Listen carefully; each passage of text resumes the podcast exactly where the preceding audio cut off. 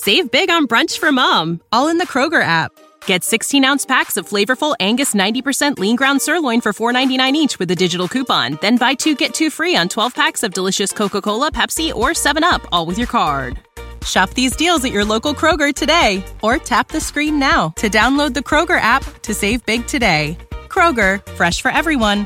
Prices and product availability subject to change. Restrictions apply. See site for details.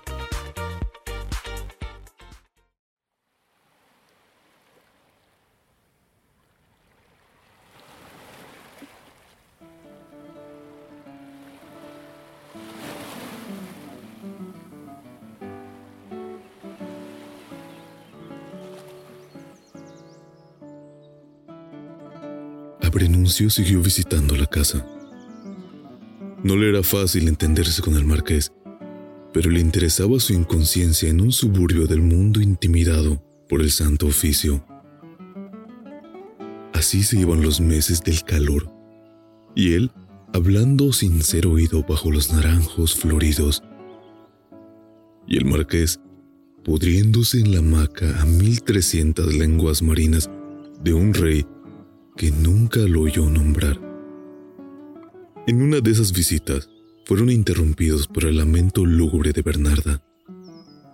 Abrenuncio se alarmó.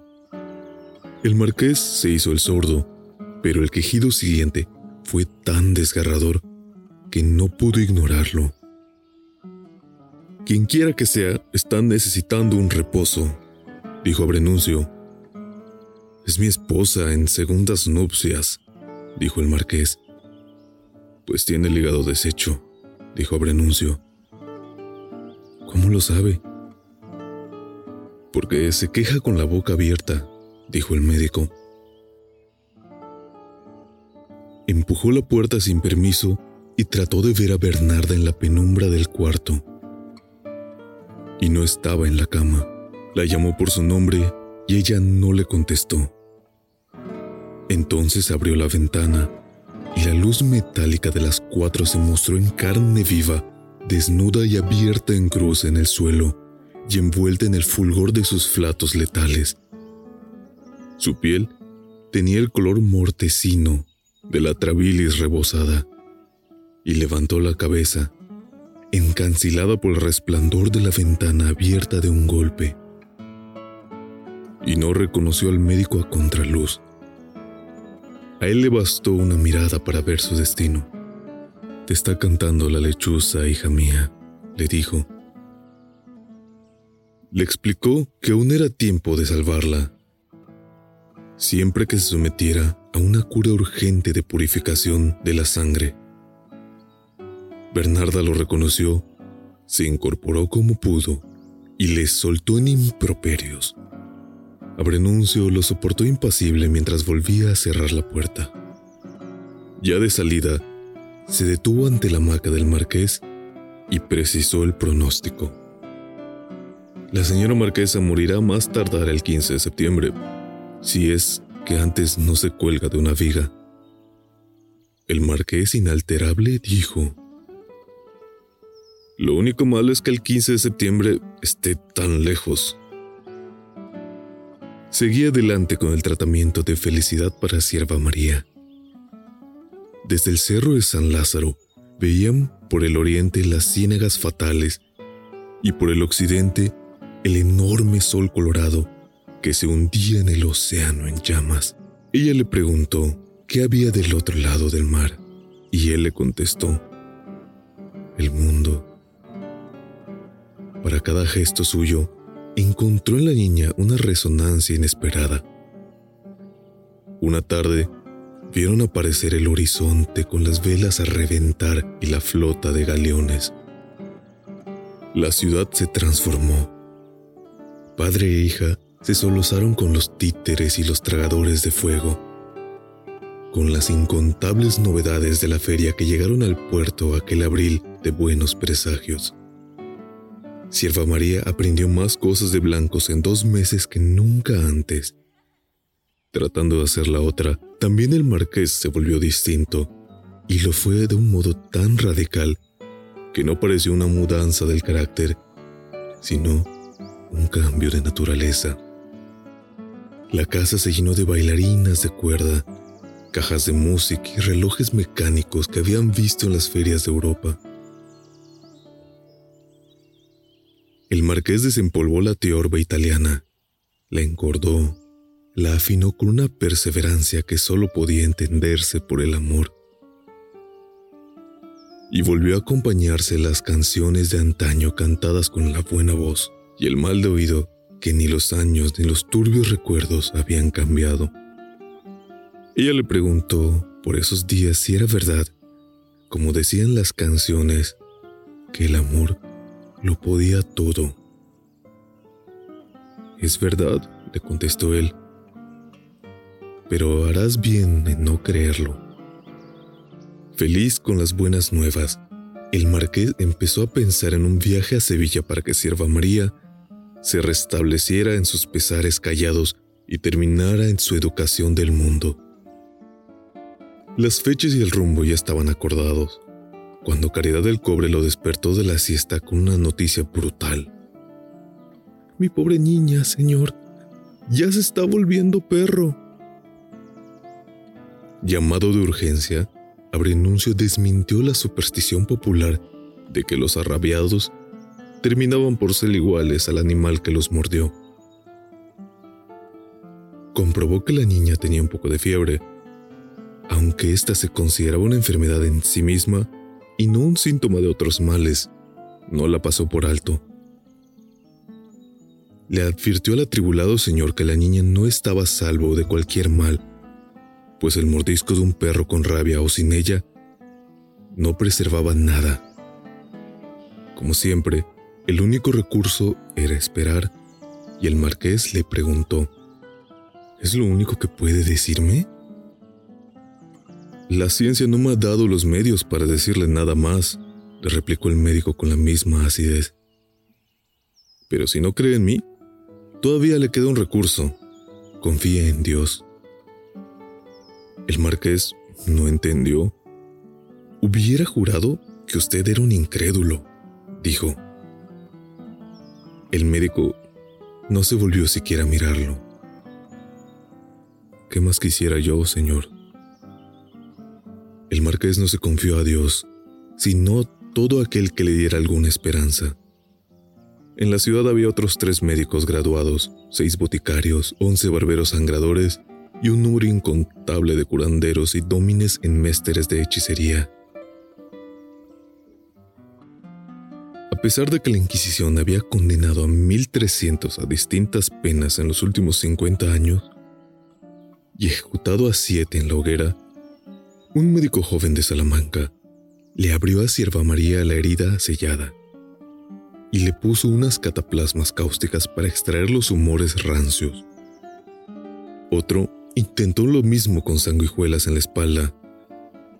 Un barbero sangrador le lavó la herida con la orina de ella misma y otro se la hizo beber. Al cabo de dos semanas, había soportado dos baños de hierbas, dos lavativas emolientes por día y la habían llevado al borde de la agonía con pócimas de estibio natural y otros filtros mortales.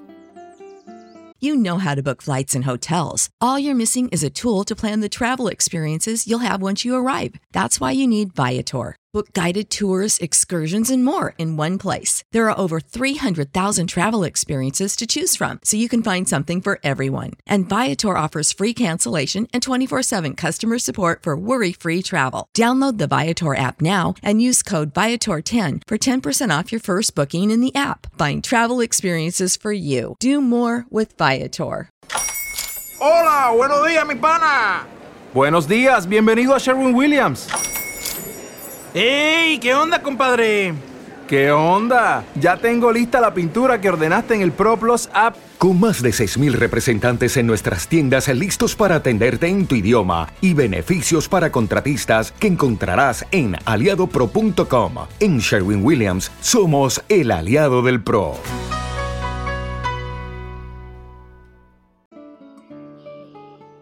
La fiebre cedió, pero nadie se atrevió a proclamar que la rabia estuviera conjurada.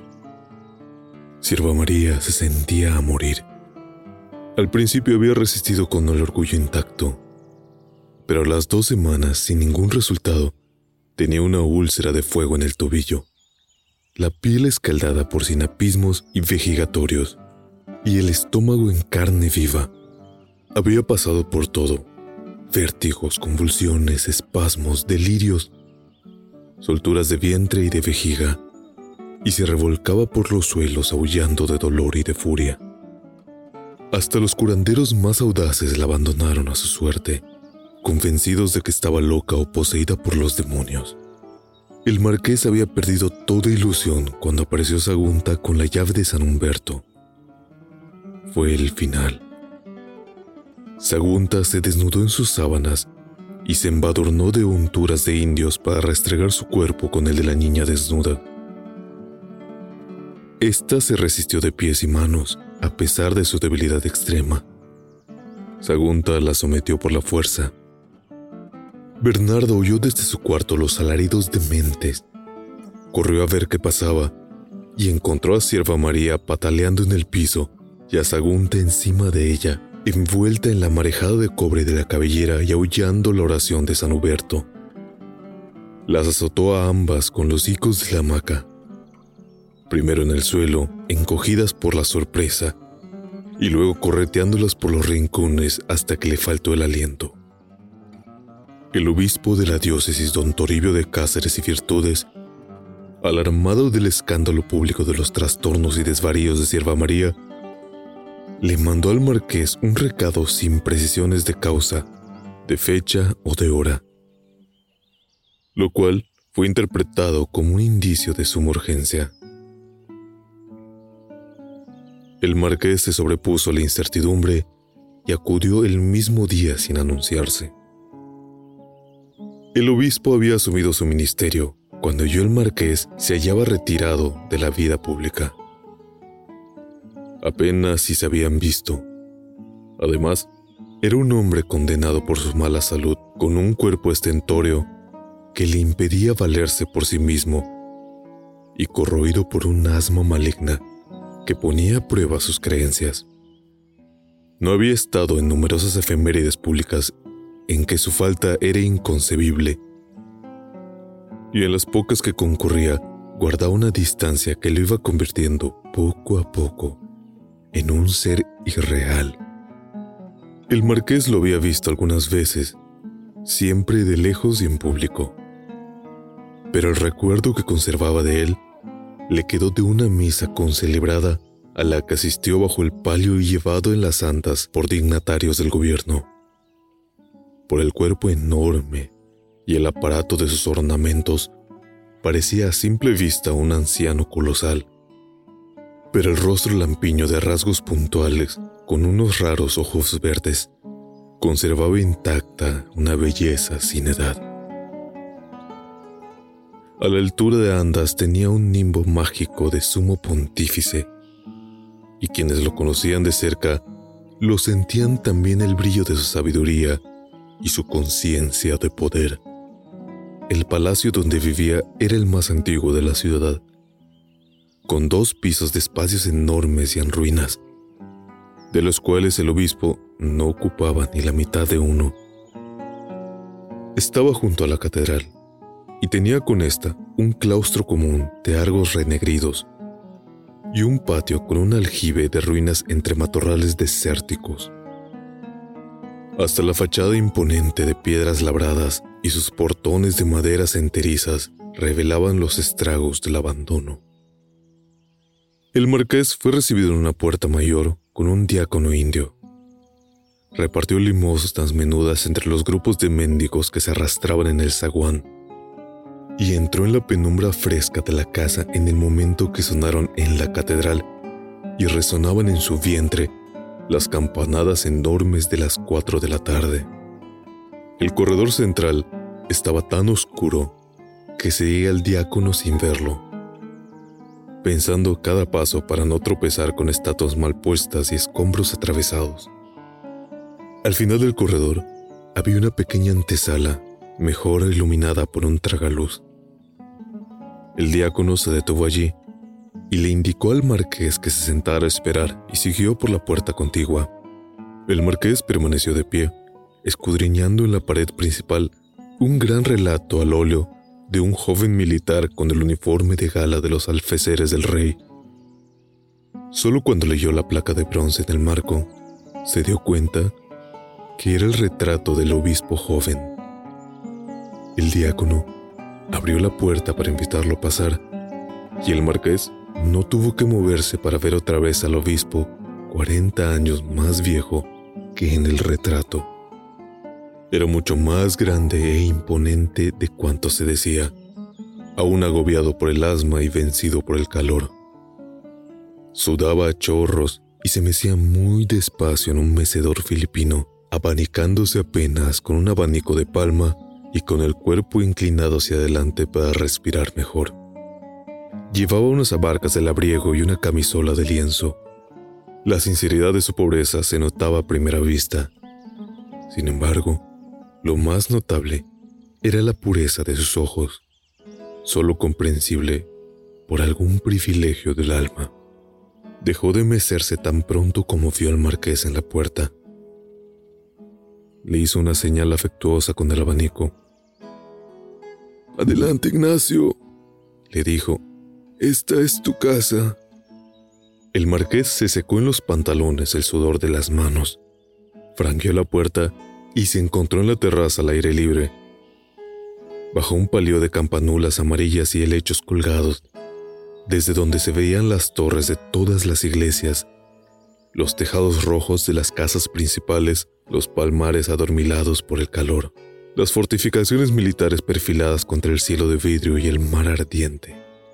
El obispo tendió con toda intención su mano de soldado y el marqués le besó el anillo. A causa del asma, su respiración era grande y pedregosa. Sus frases estaban perturbadas por suspiros inoportunos y por una tos áspera y breve, pero nada afectaba su elocuencia estableció de inmediato un intercambio fácil de minucias cotidianas. Sentado frente a él, el marqués agradeció aquel preámbulo de consolación, tan rico y dilatado, que fueron sorprendidos por las campanadas de las cinco. Más que un sonido, fue una trepidación que les hizo vibrar la luz de la tarde, y el cielo se llenó de palomas asustadas. Es horrible, dijo el obispo. Cada hora me resueñan las entrañas como un temblor en la tierra. La frase sorprendió al marqués, pues era lo mismo que él había pensado cuando dijeron las cuatro. Al obispo le pareció una coincidencia natural. Las ideas no son de nadie, dijo. Dibujó en el aire con el índice una serie de círculos continuos y concluyó. Andan volando por ahí como ángeles. Una monja de servicio llevó una garrafa con frutas picadas en un vinazo de dos orejas y un platón de aguas humeantes que impregnaron el aire de un olor medicinal. El obispo aspiró el vapor con los ojos cerrados y cuando emergió del éxtasis era otro, dueño absoluto de su autoridad. Te hemos hecho venir, dijo al marqués, porque sabemos que estás necesitado de Dios y te haces el distraído. La voz había perdido sus tonalidades de órgano y los ojos recobraron el fulgor terrenal. El marqués se tomó de un sorbo la mitad del vaso de vino para ponerse a tono. Su señoría ilustrísima su señoría ilustrísima, debe saber que arrastro la más grande desgracia que puede sufrir un ser humano, dijo con una humildad desarmante. He dejado de creer. Ya lo sabemos, hijo, replicó el obispo sin sorpresa. ¿Cómo no íbamos a saberlo? Lo dijo con una cierta alegría pues también él, siendo alférez del rey en Marruecos, había perdido la fe a los 20 años en medio del fragor de un combate. Fue la certidumbre fulminante de que Dios había dejado de ser, dijo. Aterrado, se entregó a una vida de oración y penitencia, hasta que Dios se apiadó de mí y me indicó el camino de la vocación, concluyó. Así que lo esencial no es que tú no creas, sino que Dios siga creyendo en ti. Y de eso no hay duda, pues es Él, en su diligencia infinita, que nos ha iluminado para brindarte este alivio. Había querido sobrellevar mi desgracia en silencio, dijo el marqués. Pues muy mal lo has logrado, dijo el obispo. Es un secreto a gritos que tu pobre niña rueda por los suelos presa de convulsiones obscenas y ladrando en jergas de idólatras. ¿No son síntomas inequívocos de una posesión demoníaca? El marqués estaba espantado. ¿Qué, quiere decir? Que entre las numerosas argucias del demonio es muy frecuente adoptar la apariencia de una enfermedad inmuna para introducirse en un cuerpo inocente. Y una vez dentro, no hay poder humano capaz de hacerlo salir.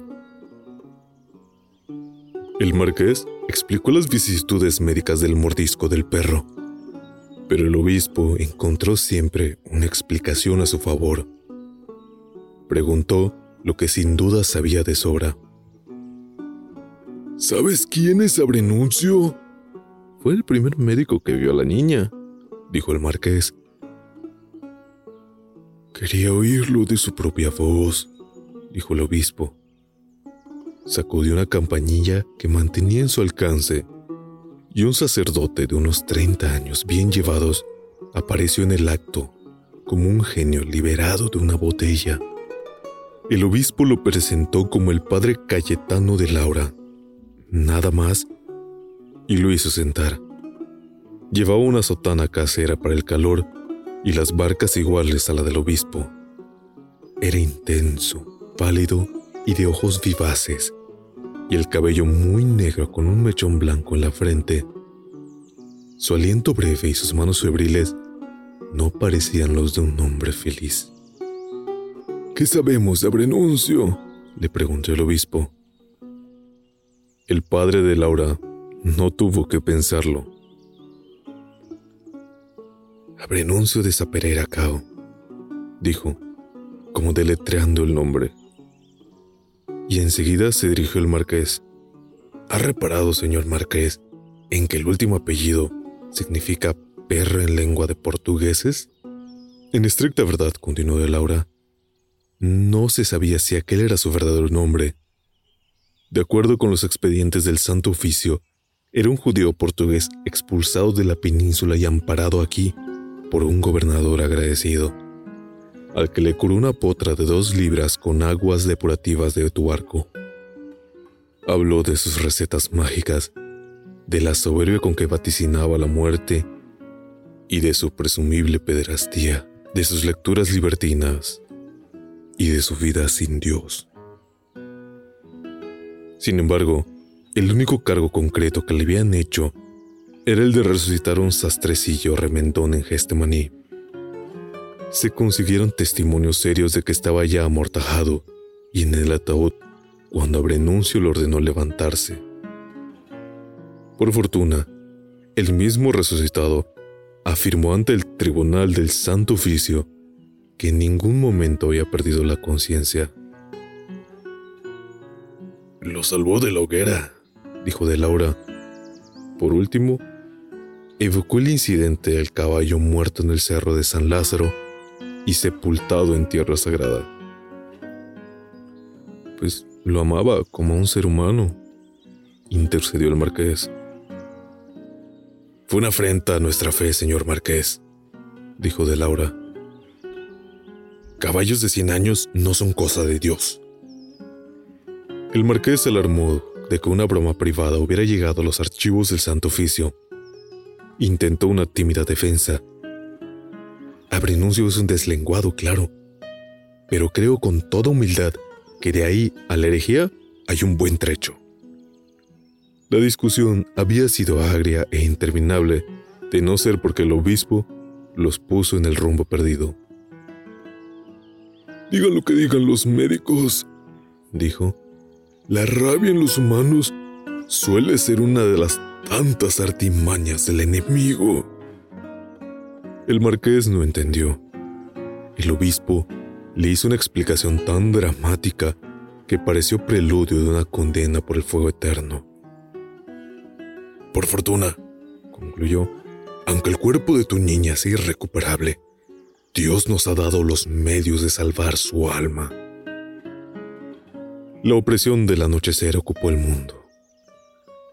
El marqués vio el primer lucero en el cielo malva y pensó en su hija, sola en casa sórdida, arrastrando el pie maltratado por las chapucerías de los curanderos. Preguntó con su modestia natural. Entonces, ¿qué debo hacer? El obispo se lo explicó punto por punto. Lo autorizó para usar su nombre en cada gestión, sobre todo en el convento de Santa Clara, donde debía internar a la niña a mayor brevedad. Déjala en nuestras manos. Dios hará el resto. El marqués se despidió más atribulado que cuando llegó. Desde la ventana de la carroza contempló las calles desoladas, los niños bañándose desnudos en los charcos, la basura esparcida por los gallinazos. A la vuelta de la esquina vio el mar, siempre en su puesto, y lo asaltó la incertidumbre. Llegó a la casa en tinieblas con el toque del ángelus y por primera vez desde la muerte de Doña Olaya, lo rezó en voz alta. El ángel del Señor anunció a María. Las cuerdas de la tiorba resonaban en la oscuridad como en el fondo de un estanque. El marqués siguió a tientas el rumbo de la música hasta el dormitorio de la hija. Allí estaba, sentada en la silla del tocador, con la túnica blanca y la cabellera suelta hasta el piso tocando un ejercicio primario que había aprendido de él. No podía creer que fuera la misma que había dejado al mediodía postrada por la inclemencia de los curanderos. A menos de que hubiera ocurrido un milagro. Fue una ilusión instantánea. Sierva María se percató de su llegada, dejó de tocar y recayó en la aflicción. La acompañó toda la noche la ayudó en la liturgia del dormitorio con una torpeza de papá prestado.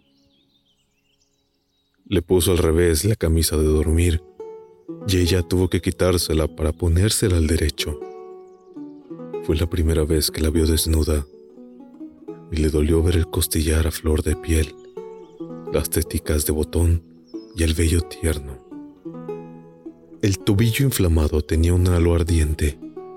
Mientras la ayudaba a acostarse, la niña seguía sufriendo a solas con un quejido casi inaudible. A él lo sobrecogió la certidumbre de que estaba ayudándola a morir. Sintió el apremio de rezar por primera vez desde que perdió la fe. Fue al oratorio tratando con todas sus fuerzas de recuperarle el Dios que lo había abandonado. Pero era inútil. La incredulidad resiste más que la fe, porque se sustenta en los sentidos. Oyó toser a la niña varias veces en la fresca de la madrugada y fue a su dormitorio. Al pasar vio entreabierta la alcoba de Bernarda. Empujó la puerta por el apremio de compartir sus dudas. Estaba dormida boca abajo en el piso y con un ronquido fragoroso. El marqués permaneció asomado con la mano en el aldaba y no la despertó. Le habló a nadie tu vida por la de ella. Y corrigió enseguida. Nuestras dos vidas de mierda por la de ella, carajo. La niña dormía. El marqués la vio inmóvil y mustia y se preguntó si prefería haberla muerto o sometida al castigo de la rabia. Le arregló el mosquitero para que no la sangraran los murciélagos. La arropó para que no siguiera tosiendo y permaneció en vela junto a la cama con el gozo nuevo de que la amaba como nunca había amado a nadie en este mundo. Entonces tomó la determinación de su vida sin consultarla con Dios ni con nadie. A las cuatro de la mañana, cuando Sierva María abrió los ojos, lo vio sentado junto a su cama. Es hora de irnos, le dijo el marqués. La niña se levantó sin más explicaciones. El marqués la ayudó a vestirse para la ocasión. Buscó en el arcón unas chinelas de terciopelo para que el contrafuerte de los botines no le maltratara el tobillo. Encontró sin buscarlo un vestido de gala que había sido de su madre cuando era niña. Estaba averguado y percudido por el tiempo, pero era claro que no había sido usado más de dos veces. El marqués se lo puso a Sierva María casi un siglo después sobre los collares de santería y el escapulario del bautismo. Le venía un poco estrecho, y eso aumentaba de algún modo su antigüedad. Le puso un sombrero que encontró también en el arcón, y cuyas cintas de colores no tenían nada que ver con el vestido. Le quedó exacto. Por último, le hizo una maletita de mano con una saya de dormir, un peine de dientes apretados para sacar hasta las liendres de un carángano, y un pequeño brevario de la abuela con bisagras de oro y tapas de nácar. Era domingo de ramos. El marqués llevó a Sierva María a la misa de las cinco, y ella recibió de buen ánimo la palma bendita sin saber para qué. A la salida vieron amanecer desde la carroza. El marqués en el asiento principal, con la maletita en las rodillas, y la niña impávida en el asiento de enfrente, viendo pasar por la ventana las últimas calles de sus doce años. No había manifestado la más mínima curiosidad por saber a dónde la llevaban vestida de Juana la loca y con un sombrero de carcavera a una hora tan temprana. Al cabo ya de una larga meditación el marqués le preguntó, ¿Sabes quién es Dios? La niña negó con la cabeza. Había relámpagos y truenos remotos en el horizonte, y el cielo estaba encapotado y el mar áspero. A la vuelta de una esquina, le salió al paso el convento de Santa Clara, blanco y solitario, con tres pisos de persianas azules sobre el muladar de una playa. El marqués lo señaló con el índice. Ahí lo tienes, dijo. Y después señaló a su izquierda. Verás el mar a toda hora desde las ventanas. Como la niña no le hizo caso, le dio la única explicación que le daría jamás sobre su destino. Vas a temperar unos días con las hermanitas de Santa Clara.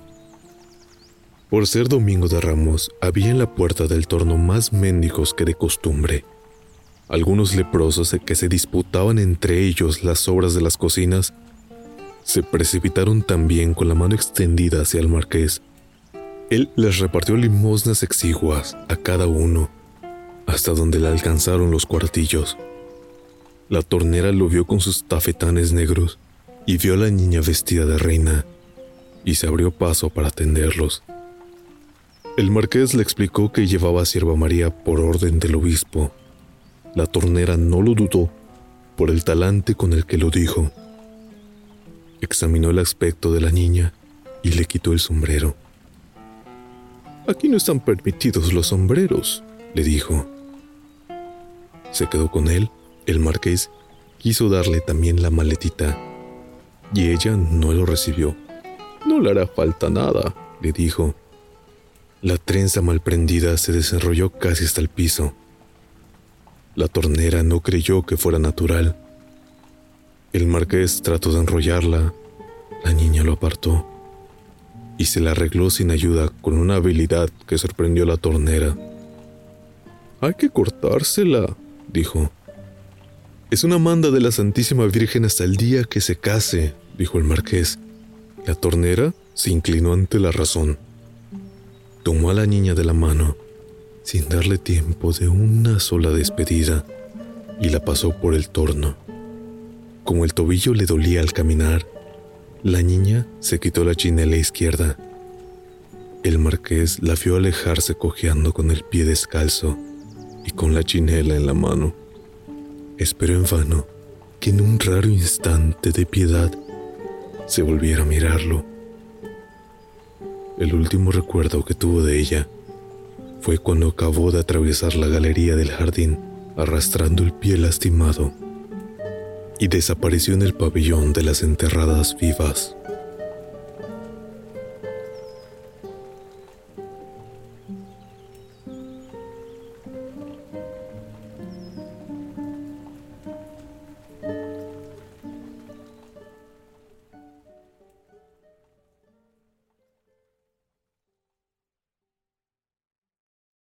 Sick of being upsold at gyms? My guy, you're currently a base member. For $90 more, I can upgrade you to our Shred membership. For $130 more, you'll be a Swole member. And for just $300 more, you'll reach Sweat Platinum. At Planet Fitness, you'll get energy without the upsell. Never pushy, always free fitness training and equipment for every workout. It's fitness that fits your budget. Join Planet Fitness for just $1 down and $10 a month. Cancel anytime. Deal ends Friday, May 10th. See Home Club for details. When you need mealtime inspiration, it's worth shopping Kroger, where you'll find over 30,000 mouthwatering choices that excite your inner foodie. And no matter what tasty choice you make, you'll enjoy our everyday low prices, plus extra ways to save, like digital coupons worth over $600 each week. You can also save up to $1 off per gallon at the pump with fuel points. More savings and more inspiring flavors make shopping Kroger worth it every time. Kroger, fresh for everyone. Fuel restrictions apply.